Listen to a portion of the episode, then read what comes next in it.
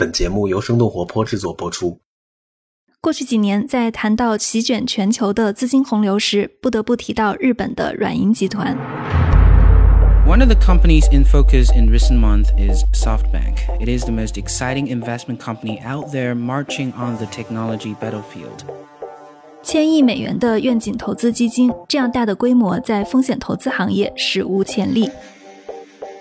短短三年里，愿景基金投资了近八百五十亿美元，投资包括 Uber、滴滴出行、WeWork、今日头条、Cruise 等超过七十家世界知名公司。reporting its first quarterly loss in 14 years early this morning, including. Masa-san telling a Japanese magazine that he's, quote, embarrassed and flustered by his track record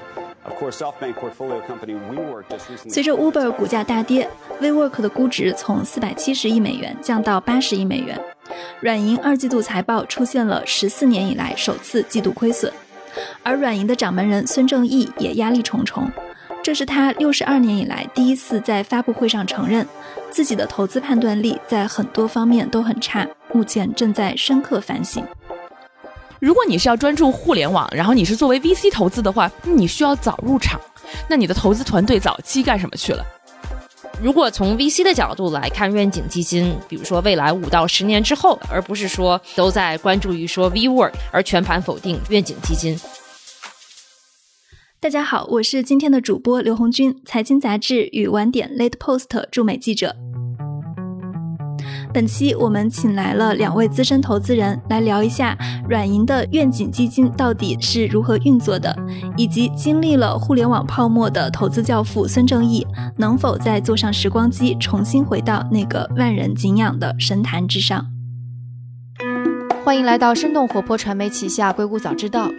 这个世界因科技创新而巨变，那就请和我一起在最前线观察科技创新所带来的变化、影响和机遇。我是徐涛。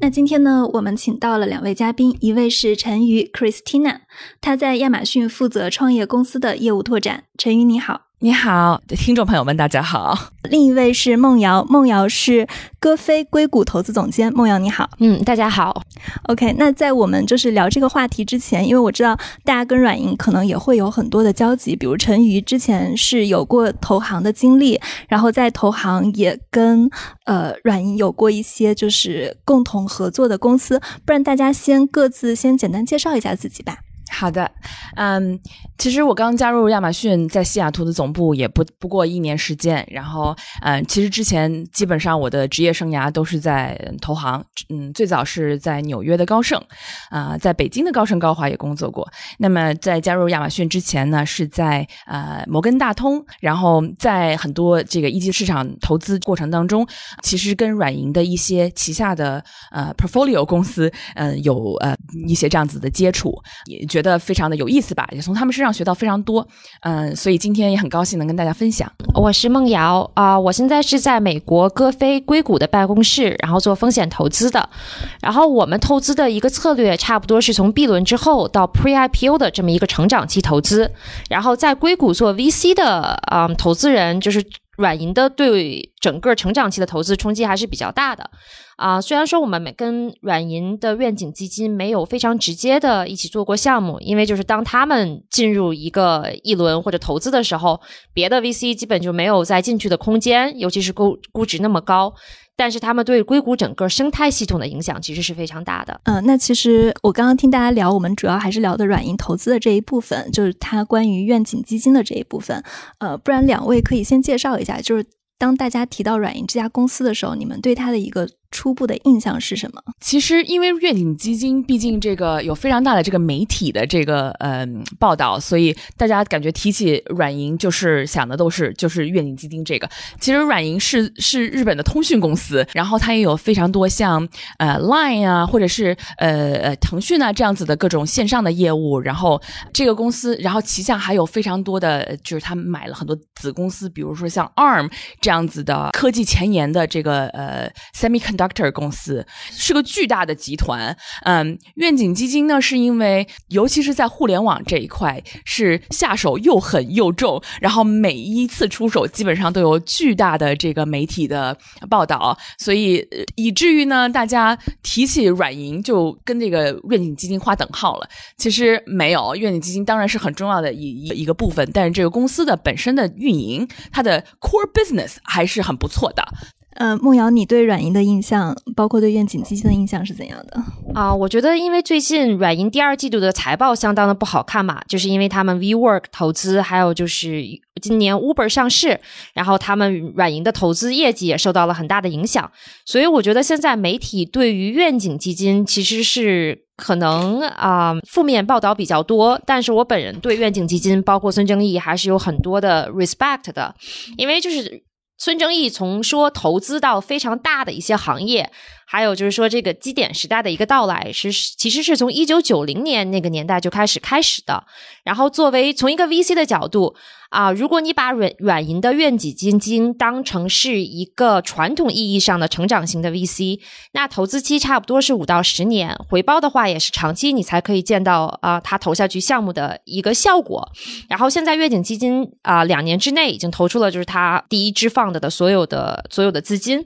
这其实是前所未见的这个那个投资速度，的确是非常把这个硅谷的这个投资理念就彻底震荡起来。对对，但是其实两年投完就是全。部基金在硅谷也不是说非常罕见的。就是在之前的时候，就是 VC 刚刚兴起的时候，一九九零年啊，二零零零年的时候，可能投资投资完一支基金是三到五年的这么一个速度，五年的投资期。但是就是近些年来，你可以看到，就是基金投资的速度是越来越快的。我觉得平均下来两到三年的投资期，其实在硅谷是比较正常的。然后，但是因为它的规模非常大，就是作为一个 VC 基金这么大的规模，然后两年之内投出这么多项目的，就是可能在硅谷是前所。未有的，所以我觉得现在媒体对于软银的报道有一些过度负面，因为孙正义开始说他啊，就是他压在那些成长非常快的企业，比如说他是从雅虎投资开始起家的，他是在互联网时代有非常好的一些投资项目，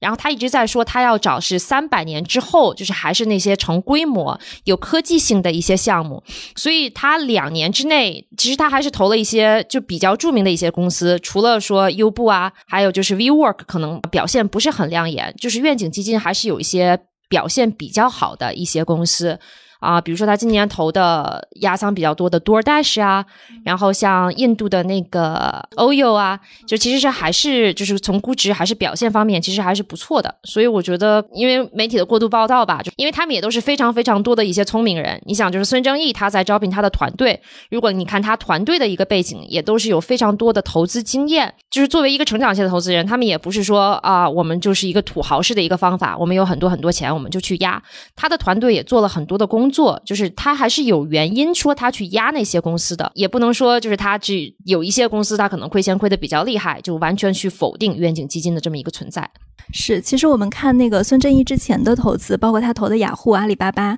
就这些投资，基本上现在就是孙正义整个的现金流的一些来源吧。比如说他自己去那个收购 ARM，然后钱不够的时候，他会去卖一些阿里巴巴的股票。呃，我也不否认，刚刚您提到了，就是软银会有非常非常好的公司的组合。那其实现在媒体密集的报道，是因为 WeWork 出了可以说是今年或者说是这些年以来一个非常大的笑话，就是它。原本是打算以四百七十亿美元的估值呃上市，结果上市没有上成，然后马上呃面临着资金流断裂，最后软银是花了一百九十亿美元，就是再次来给这个 WeWork 注资，但是 WeWork 现在的估值呃只有八十亿美元，然后相当于软银花了几百亿美元去买了一家八十亿美元的公司，百分之八十的股权，这个是呃我觉得现在市场上对软银一个质疑的。来源就是投资是非常的不成功的，就是你们从自己的角度来看，你觉得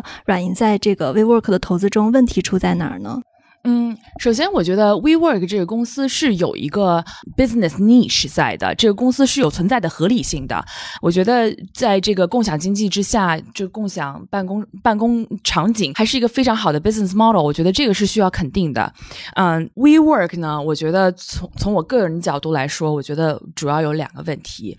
嗯，第一是过于激进的这个管理模式，就是我就不想说太多关于那个 Adam Newman 的很多跟公司的。丑闻呐，然后包括一些，就是把这个作为可以卖给公司，然后从个人得利，有非常多这样的报道。我觉得在投行、在 VC 做这些尽调的时候，这些全部都是问题。那我就要画一个大大的问号。这些呃投资机构们，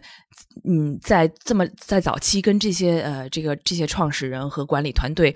的时候，第一。有没有考虑过这些问题？第二，有没有就是挑战过他们这些问题？我觉得这是第一点。哎，关于这个第一点，我稍微提一点，就是我的疑问啊 就是媒体关于呃 WeWork 的创始人的不良行为的报道非常的多。那我也看到一篇报道是讲，就是他在二零一七年他自己说的一段话是，他说：“我觉得我的野心太大了，然后我没有办法去控制我的野心。”那可能有一种观点就认为，呃，他。他的创始人可能在软银投资以前还是一个正常人，但软银给了他太多的钱，太高的估值，那这样他其实就没有生存的危机了。就比如说在硅谷，嗯。做做公司，然后大家钱不够的情况下，就会一直就是很拼命的，非常努力。到底是创始人的问题，还是说钱让人变成了这样？嗯，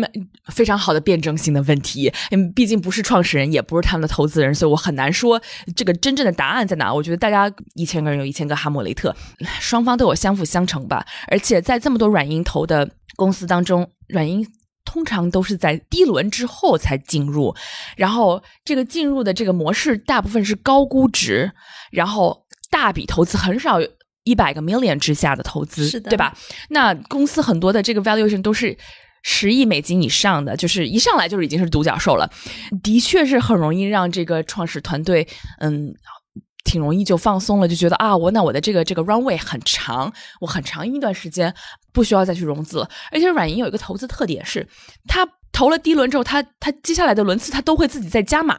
所以就是好像感觉软银在了你的 cap table 之后，这个公司就是有铁饭碗了似的，就是我可以一直回去找。爸爸哭穷要要钱，对吗？那这个时候又把其他的投资人就基本上挤出了这个赛道了，就没有办法跟投了。嗯，这个高估值，我听到非常多的这个共同基金的这个投资经理都有这个 comment 说啊，软银在里面了，我们可能就很难 match 了。所以，嗯，像你刚才说的这个问题。真的就是相辅相成，互相影响。对，那 WeWork 的这个创始人可能当然有其他更加特殊的这个这个呃，不管是 accounting issues 啊，还是个人和公司的这个财务的这些 issues，那这是同样的问题其实 Uber 也有，对吗？然后到最后你看，结果两个公司有非常相似的 oust 他们 C founder CEO 的这个创始人都被投资人赶走了。那你的第二点是刚 WeWork。我接一下吧，我觉得很多时候就是创始人这个问题，嗯，其实好的创始人不一定是好的 CEO，因为就比如说早期投资的时候，像 Benchmark 还有很多很明星的 VC 也在 WeWork 和 Uber 里边，就是他们早期可能就是压这个人，比如说像 Uber 的之前的创始人也是之后被赶出了这个公司，对，但是是他需要那样比较 aggressive 的这个性格，他才可以把 Uber 一开始做起来，就是跟政府呀去去协商什么的，真的。就是我合作过的 founder CEO 都是非常多相同类型的、非常 aggressive 的白人男性。然后不好意思说说的说多一点英文，因为他们就是 literally 就是 only care about winning，他们只想要赢，其他的很多东西就被变成了就是 secondary priority，就没有那么重视。但是这些很多你早期做的这些决定，到最后你上市的时候都要披露的。这都是公司埋下的这些导火索，那可是早期的时候又需要这些呃非常有狼性的 CEO 去抢夺市场。孟阳说的这一点真的是是个很常见的问题，Founder CEO 不适合到很多时候不一定适合做上市公司的 CEO。对，而且就是硅谷的 VC 都比较重视。就是 growth 高速成长这么一个发展，所以就是早期的时候，大家都是说想看创始人把这公司做起来，然后成就是到了高速发展的这么一个阶段。但是到公司成熟的时候，作为一个比较成熟的投资人，可能更关注的是说能不能盈利，这个公司有没有一个商业模式可以可持续发展。这个时候可能会要有比较专业的一个管理层或者是 CEO 来进来。对，所以把公司从零到一，包括就是比如说从零到一百一千做起来的能力，跟他从一千到一万、一万到一亿做起来的这个能力要求是完全不一样的。对，哦，这个管理模式其实是非常不一样的。那我继续把我的第二点也说一说吧，就是嗯，我觉得当时在做定清点过程当中的时候，可能对 WeWork 的很多，不管是这个财务报表的具体的这个审查，还是这个公司的呃盈利模式和公司的这个 KPI 的这个具体的。Drill down，然后他们的这些 assumption 是什么？我觉得很多这些投资机构，尤其是晚期进来的，没有尽到这个投资机构自己作为 LP 的责任，因为这些公司实在是离这个这个 net income 呃 positive 实在是太遥远。对，有一个数据是他们每赚一块钱要亏两块钱出去，所以嗯，导致于很多那个投资机构就为了能够快速的拿到签下 term sheet。就可能就是放松了很多，在做做尽调过程当中应该进行的这样子深入的调查。对，然后我记得就是 WeWork 当时在提交 S one 的时候，它还有一个比较有创造性的，或者是投行建议的这么一个一个 metric 叫 Community Adjusted EBITDA，就是社区啊调整后的 EBITDA。EBITDA 指未计利息、税项、折旧及摊销前的利润。S one 指招股说明书。就是在啊，他给投资人看这些 metrics 时候，他其实也做了很多的一些调整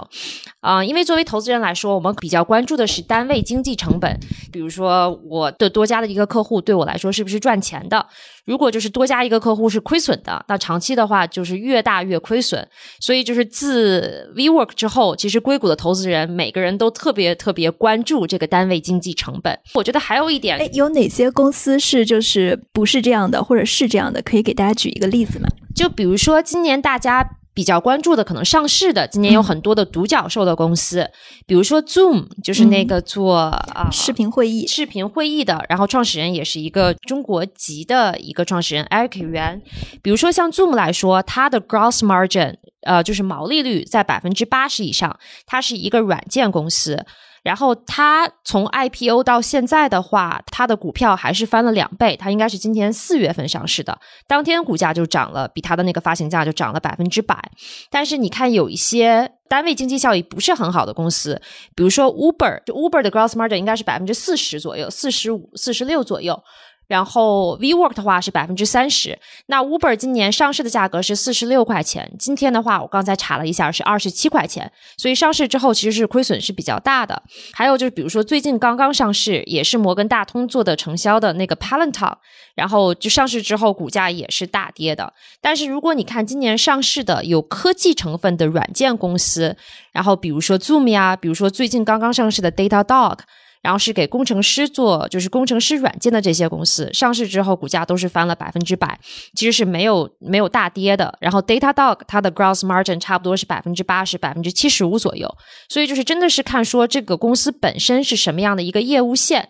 就像 WeWork 来说，很多的投资人就把它想成一个科技公司，然后就期待它的单位经济成本在未来可以做得很好，比如说它可以多签一些企业客户啊，长期的一些客户啊，然后改变他自己现在的一些营销方式，所以给了它一个科技公司类的估值。但其实本身来说，它的基本的商业模式可能还是个房地产公司。所以，就是自 WeWork 之后，硅硅谷的很多投资人也意识到了，说很多传统意义上的公司，说打着科技的这么一个名号，但它其实不是一个科技公司，就是没有软件类那么高的一个利润率。所以，这个可能是比如说作为投资人来说比较关注的一个问题。刚才孟瑶说的这两个区别，呃，你刚才说的这个 unit economics，其实就是互联网公司和软件公司的区别。那么我之前因为在投行的时候就是。同时做这两两个类别的公司，那么基本上互联网公司我们都要看 unit economics。为什么？就是如果你的单位经济，就像你刚才说的，每每每赚一块钱要亏两块钱的话，你这个公司是没有办法 scale 的。早期的时候，你的获客成本。找来越多的客人，你亏损越大，对吗？那么我们一般都是要看这个单位经济成本什么时候能够变正。那这个时候你在 scale 的话，就是你每赚一块钱，你每花一块钱能赚两块钱的时候，它可以把你以前的这个损失给补回来。那么，呃，为什么互联网公司？这个特别重要呢，因为它是单个单个的独立的这个消费者。那么为什么软件公司不是这样子的呢？软件公司的 scale 它不需要看这个单位经济，基本上上来就是这个，就是这个以成本已经在里面了。那么你作为公司，你越 scale。赚的钱就越多，每加入一个新的客户，你都是在减低你的这个单位经济成本的。就是如果你看这个平均数来说的话，我建议大家可以有有空可以去看看他们的这个 performance 比那个互联网公司高非常多的。哎，所以今年你们是觉得就是最近投资趋势是发生了一些改变，就是大家呃更愿意去看软件公司或者是呃盈利状况比较好的公司，而不再就是呃互联网公司不再那么受推崇了。我觉得大家作为 VC 来说，呃，跟私募基金不一样。就比如说，我是个 private equity 或者是私募基金，我投的 check size 比较大，所以这个时候呢，我就要一就是比如说投的项目，我都要非常非常的准，就是不能亏钱，因为就是一个一个投资可能就是几百个亿美金的这么一个规模。像 VC 来说，我们希望。未来可以有五到十倍的这么样一个回报，所以很多时候，尤其是在硅谷，大家是相信未来的一个趋势的，就是为大家是会去想说未来大家大家的人是怎么样的生活，比如说怎么样的衣食住行。然后比如说像 WeWork 这个这个案例来说，Benchmark 是硅谷非常非常明星的一个早期的 VC 公司，然后他们投资 WeWork 也在他们 Board 上的一个人叫 Bruce。然后，二零一六年有一个采访，就是问他说他为什么要投 WeWork。其实他提到了单位经济成本。他当时就是说，他一开始不太想投 WeWork，因为他觉得这是个房地产公司。但是他自己提到了说单位经济成本，然后他觉得之后他的单位经济成本可能会有提升。所以 VC 永远是看未来发展的一个趋势的，就是如果是追求一个稳定或者是已经期待的这么样一个回报，可能就也。不是 VC 的一个投资的风格，就是高风险高回报。嗯，然后刚才 Christina 提到的那些，比如说 Vista 呀、Tomo Bro 啊，都是非常老牌，然后做的非常好的一些私募基金公司。但是就是他们投的一些软件公司，可能有很多时候是老牌的一些，就是比较传统的软件公司。然后近两年他们的投资风格是找上市的一些软件公司里边发展比较慢或者比较快的一些业务，把他们剥离出来。所以就是它跟 VC 的投资风格还是不太一样的。就虽然都是科技类投资，其实我觉得，嗯，我们反过来再看软银，它的投资方式到底还是不是 VC？你觉得它更像 PE 吗？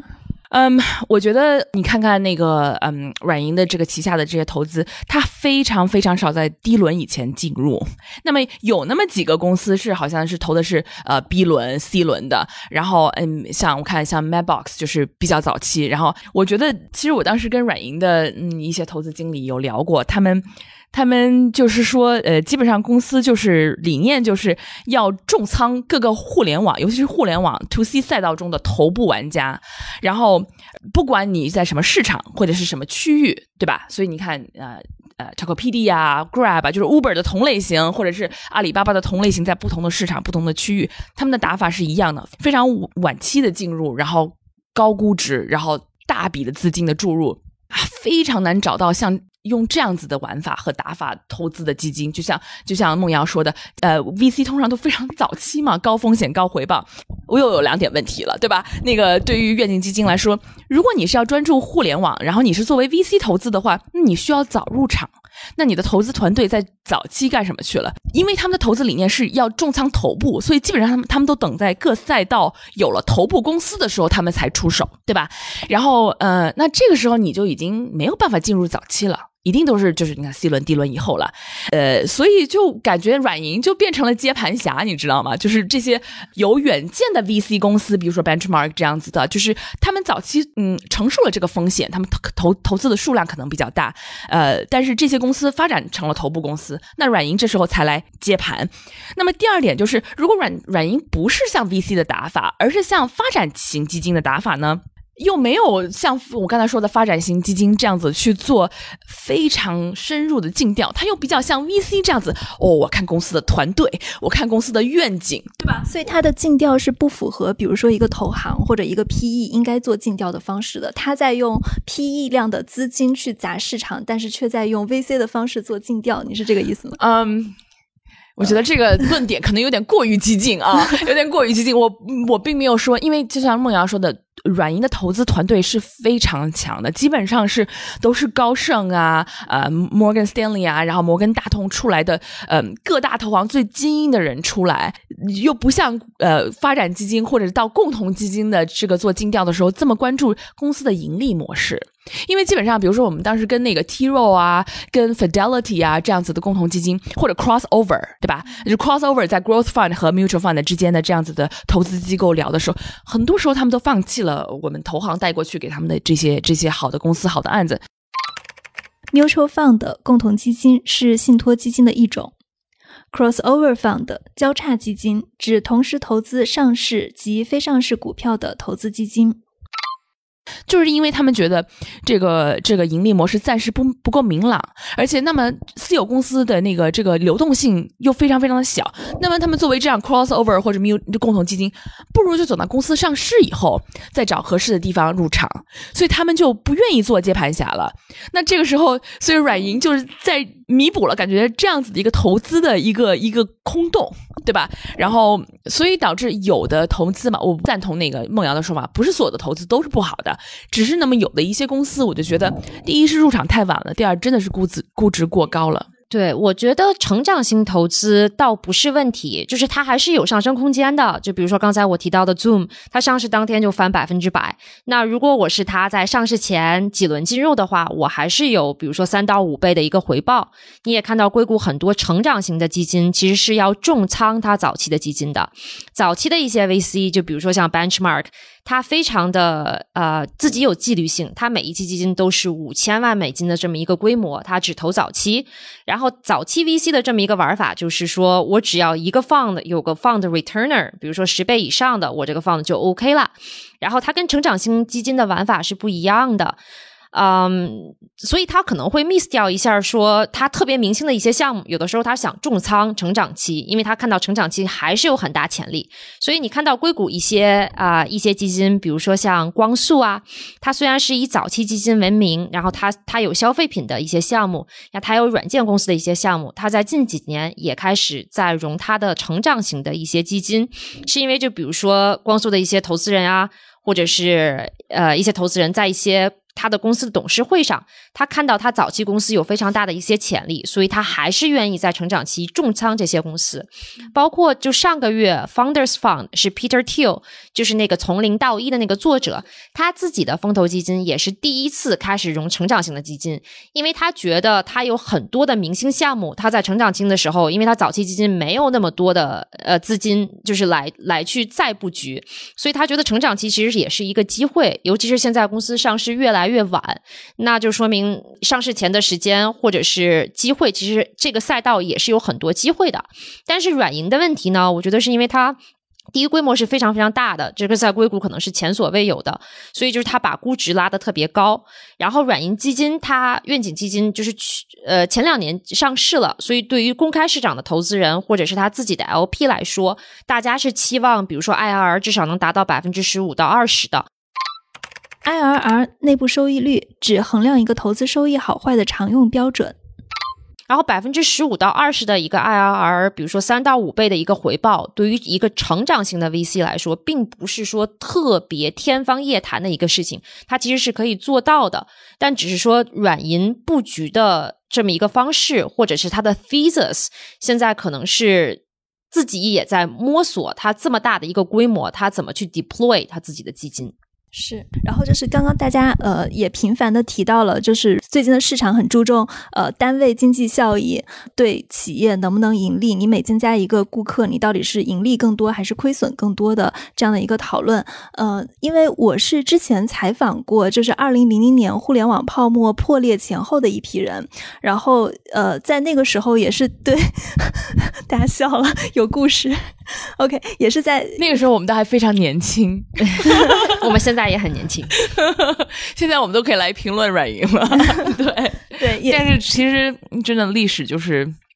轮回的。那个时候，我大概理解了，呃，为什么 VC 会形成，比如说大家会疯狂的去给这些亏损的企业投钱，因为在互联网刚刚崛起的时候，呃，最重要的一个事情就是快速的去占领市场，然后占领市场的方式就是砸钱。这听起来是不是很耳熟啊？感觉现在就是烧钱换增长，都是在都是在为了获客，然后都是在亏本的，在这个疯狂的争取是这个市场份额。听起来好像是所有的互联网公司都是这样。其实孙正义也是那个时代的人，他自己是经历过互联网泡沫的，在互联网泡沫的鼎盛期，他自己是做了三天世界首富的位置，然后。之后就是软银的整个公司的资产就从两千亿跌到了二十亿，嗯，那其实就是这个这个模式在过去它一直是能行得通的，但是在今天有一个问题，当这个市场渐渐趋于饱和的时候，流量成本会变得越来越高，然后你再去烧钱去换这个增长，那它是不是还能增长的？就是这套打法需不需要改变？我其实最近也跟很多创业者聊，他们就说，呃，就觉得。非常的疯狂，因为之前投资人都是说你的市场占有率多大，然后你有多少用户。他说现在的投资人见面第一个问题，他们才成立三个月、六个月，就说你的商业模式是什么？你你多久能盈利？你盈利了吗？你一年之内能盈利吗？就我觉得好像呃也是整个硅谷这个投资方向的一个转变。那所以我不知道，就是软银在这个事件中，就是因为孙正义他也是那个时代起来的，也是那个时代去做风险投资。所以，他有没有把这种互联网的思维，然后复制到今天的这个时代的思维，然后以及就是烧钱换增长，在今天是不是还是可行的？我觉得，嗯，作为早期的，尤其是互联网的初创公司，我觉得作为这个成长，呃，看看重这个增长率是非常非常重要的。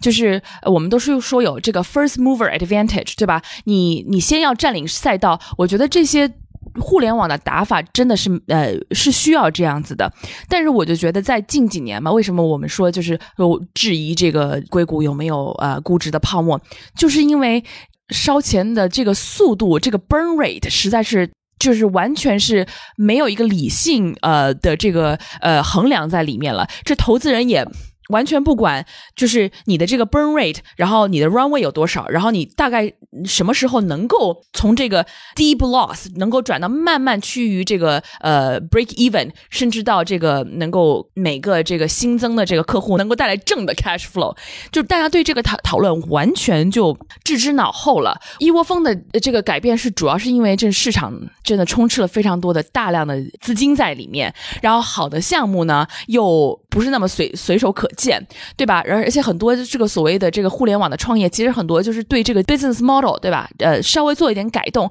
并没有很多长期的这个什么呃 R&D 呀的这个投入在里面，所以导致于当初犯过的错误，现在好像又重新走一遍。而且现在越来越多的年轻的创业者没有经历过当年这样子惨痛的教训，对吧？但是二级市场好像长期以来就看这股价。其实一直都是非常重视盈利这件事情的，所以我就觉得，嗯，可能是真的是一级市场呃这个两个极端吧，这个摇晃的还是比较厉害，然后而且非常受舆论导向。对，对我觉得 Christina 说的特别对，尤其是 WeWork，然后现在媒体铺天倒地的这种负面报道嘛，然后让现在投资人见面，比如说没有投 WeWork 的，大家都很庆幸说我们当时没有投 WeWork，然后大家现在比如说看公司的时候，很多都非常关注单位经济成本，我们刚才也说了。但是其实从投资人的角度，我觉得高速成长还有长期的可持续性都很重要。对，两边都得看。对，然后今年上市的很多公司，像我提到的 dog 呀，还有一些软件公司，上市的时候也是亏损的，这是 OK 的。就是它长期的话，就是投资人是看到它可以成为正的一个现金流。比如说 Zoom，它上市的时候是亏损一点点，就是没有达到完全的一笔大。positive，如果我要没记错的话。但是很多软件公司上市的时候都是亏钱的，但是就是成长速度，比如说每年百分之百、百分之百以上的这么样一个增长。然后无论是一级市场还是二级市场的投资人，对这类型的公司其实都是还是比较有信心的。所以你就会发现，软件公司在二级市场表现就会比较好。像我们除了这个 Datadog 之外，其实非常多什么 Anaplan 都是软件型的公司。刚刚其实大家在聊天的过程中，我们也频繁提到了一家硅谷的老牌的风险投资机构，叫 Benchmark。呃，然后我观察到，就是 Benchmark 跟软银其实有非常多相似的呃投资组合，就比如说 Uber 跟 WeWork，而且这两家公司又非常巧的，就是都是创始人被那个投资人赶出了公司。但这两家公司最大的不不一样是，呃，Benchmark 它非常善于从软银的手中赚钱。就呃，对对软银来说，Uber 是它的亏损，WeWork 是它的大亏损。但是对 Benchmark 来说，Uber 是它的大盈利，它可能有是有几十倍还是几百倍的回报。是就是它如果说二零一九年要选一个硅谷最佳投资人的话，那可能就非 Benchmark 莫属了，因为 Uber 上市了，然后他从 WeWork 也赚了很多钱。那就你们可以分析一下为什么呃。就是同样是投资相同的公司，Benchmark 是赚钱的，然后孙正义这边是亏钱的。我觉得 Benchmark 因为它只投早期种子轮的或者是少部分 A 轮的这么一个公司，而且 Benchmark 是硅硅谷为数不多非常 discipline，它每一期基金就五千万美金，就是它与从来不多融钱。所以，如果你给他更多的钱，他可能找不到那么找不到那么多的好项目。就是与其这样的话，我还不如就是相同的资本，然后我我选一些比较优质的一些早期公司，像 Benchmark、V Work 这个项目上，它就算是呃十一块六毛钱啊一股的。这个价格就像这个呃软银现在 proposed V Work 它要他要买的这个价格，他还有三十三倍左右的回报，就是对于 Benchmark 来说，就是 Uber 它也是非常早期的一个投资人，我觉得就是进入的阶段不一样，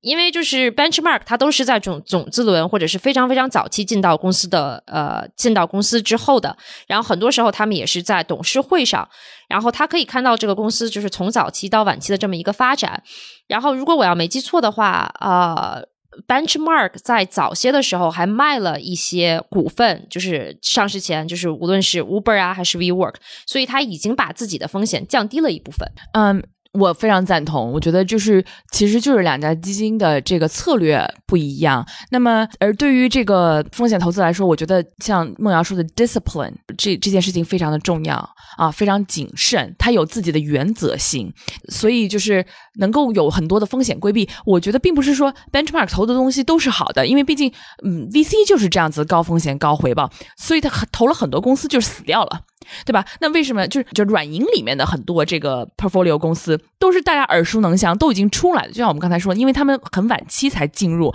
所以他们已经觉得啊，这个公司已经是这个赛道的赢家了。呃，非常完全不一样的呃，这个这个手段 approach。Benchmark 的一个管理合伙人 Bill Gary，他接受 CNBC 采访的时候，大概说了一句话，是评价软银的。他就说，只要软银进入到了你所投资的公司领域，不管他是不是投你你所在的公司，或者你投资过的公司，或者竞争对手的公司，只要他的钱进来了，那么你们所有的人都会是就是这个事件的参与者。你们你们的董事会必须要去讨论，如果软银进到了一个行业，你们该怎么办？或者他投资了你的竞争对手，你该怎么办？很想了解一下，就从你们各自的领域来看，就是软银，呃，对这个包括风险投资的上下游会产生一些什么样的影响？对我先来吧，我觉得。刚才也提到了，就是说自软银之后，就是它这个愿景基金，因为规模比较大，所以很多传统的风投机构都开始融成长型的基金。这其实之前在硅谷是很少见的。所以第一点总结为融资规模变大，对，或者是投资成长期的早期基金越来越多了。就比如说像我刚才提到的光速啊，Founders Fund、Andreessen。包括今天，就是我们国内很熟悉的 Mary Meeker，他从那个 KPCB 离开了，自己成立了 Bond Capital，然后是专门投成长期的。就是你看到越来越多的 VC 开始用成长型的这么一个基金，但是我觉得他们可能比软银有更多的优势，是因为很多时候他们是投自己早期已经投过的一些项目，他知道哪哪些自己的项目是会是之后的明星项目或者是赢家。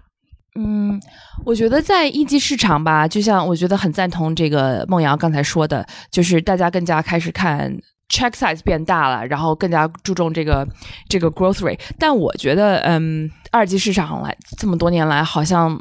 完全不吃这一套。对，所以呃，我我也是看到华尔街有一个呃股票分析师叫呃麦克威尔逊，他自己是在媒体表示说，WeWork 首次公开募股的失败标志着一个时代的结束，这个就是为没有。实现盈利的企业提供慷慨的资金的日子就已经结束了，所以呃，你们会怎么认为？其实今天也很巧，呃，梦瑶会代表一级市场，然后陈宇代表二级市场。你们认为 WeWork 事件是一个转点吗？我觉得个人的观点来说，我并不觉得 WeWork 是有多么标志性的转折。就像我刚才说的，二级市场从来没有变过，就永远都是看重盈利。而且我也不觉得这个这个方法、这个看法是对的，因为就是比如说像你看，你看像亚马逊，又说回东家，对吧？它真正的股票起来，真的就是一七年、一六一六年、一七年才开始从几百块变成了几千块。那么早期的那么十几二十几块二十年的时间，这股票都是非常一直都是非常缓慢的在增长，然后因为也都一直不盈利，那到现在亚马逊也不盈利，那为什么呃华尔街倒认可那个亚马逊呢？因为当你把亚马逊把这公司拆开来看的时候，啊，这个 to C 的这个呃 retail 这一块，e-commerce 这一块，unit economics 还是那样，还是。就是呃，比如成熟市场盈利了，在那国际市场发展还是不盈利，那这一块的估值还是非常低。如果你把这个亚马逊比较嗯，应该是说高利润的业务。剔除出去的话，这个公司股价绝对不可能像现在这么高。那么是因为有了这个进入了新的市场，有了 AWS 云这个应该说是比较高利润的业务吧。就像我们刚才说的，早期投入非常大。那么现在很多时候就有了这么多的 data center，在有这么多的 infrastructure，呃，在全世界都布局了之后，现在就是在收获果实的时候。所以那华尔街就是大量的就是对这个嗯经济模式呃非常非常赞许的。所以股票你看飙升成这个样子，我加入亚马逊是在加入的太。太晚了，那你说是因为二级市场的那个呃这个投资的这个分析方法变了吗？完全没有，这么几十年来我看还是一样的，就是因为他们看到了有盈利的方式可能性，呃，互联网的公司为什么就没有这样子的估值？为什么就没有这样子的股价呢？二级市场，因为他们这就是他们看公司的方式，但是我觉得对一级市场的影响，当然我可以转转给那个梦阳，让他让他更加多的这样子的评论。呃，对一级市场来说，我就觉得软银的或者 WeWork 或者 Uber 各种这样子的互联网公司的这个呃 IPO 的这个呃过程，让大家都变得更加谨慎了。对，我觉得 Christina 说的特别对。我觉得二级市场跟一级市场最大的不同是说，就是公开市场是有流动性的。比如说，投资人他今天对这个公司预期改变了，他可以随时在市场上进行交易。而就是这种 private market 是不太一样的，因为第一是信，很多时候信心是不对等的，而且在硅谷有大量的资本，是你抢不到好项目，所以很多的时候，作为投资人，我们也是说只能接受公司开出的一个估值或他们的一个预期，因为那公司发展的太好了。嗯，我觉得刚才也讲到了，就是说。如果从 VC 的角度来看，愿景基金它现在才是一个成立两年左右，而且是规模空前的这么大的一个 VC。我觉得很多时候评判愿景基金，可能也是从更长期的一个角度来看一下它，比如说未来五到十年之后，它布局的这些公司是不是能跑出来比较成功的一些公司，而不是说像现在媒体都在关注于说 WeWork，因为这个事件上的一些失败或者是一些亏损而全盘否定说。呃，愿景基金，我觉得愿景基金就是这么大的一个规模，还是给硅谷的生态系统，就是当然是有好的方面，也有不好的方面。但是从好的方面来说，注入这么多的资本，让一些比较创新的一些赛道上的头部玩家有更多的资本去发展，其实是对现在是系统也是一个很好的促进。是必须强调一下，软银的愿景基金是一支规模一千零三十亿。美元的基金，但其实 WeWork 这个事件只是它中间非常小的一部分，而且呃，用两到三年的时间去评判一个基金是非常的不公允的。那接下来就是软银会怎么发展，我们可以期待一下。但是我觉得经过这样子的，因为有这样子的事件，以至于你看孙正义包括软银投资团队都会更加思考他们的这个投资方式。我觉得呃，对愿景基金将来的发展也是非常有有好处的，而且嗯。嗯，也没有这么市场搅局的感觉。我觉得大家大家都是大家都冷静思考一下，因为最近这些年，嗯，的确这个硅谷的热钱，包括中国中国一级市场的这个投资的这个热钱，真的是让大家有点比较容易丧失理理智吧。我觉得回归理智是是市场自我调整非常好的。嗯，谢谢今天的两位嘉宾。如果大家觉得讨论意犹未尽，也可以去财经杂志与晚点 Late Post 上看我写过的封面。没人买得起孙正义。那这就是今天的节目，感谢大家的收听。如果大家有什么想法或者评论，可以给我们在各大平台留言，或者在读者群中进行讨论，也可以给我们写邮件。加入读者群可以添加生小英的微信号来入群，微信号是生 FM 一 S H E N G F M 一阿拉伯数字的一。我的邮箱是 tao at 生到 FM tao at 生到 FM。另外，生动活泼传媒旗下还有另外一档节目《到海外去》，大家可以在喜马拉雅或者苹果 Podcasts 等音频平台上来搜索关注。那我们下次节目再见。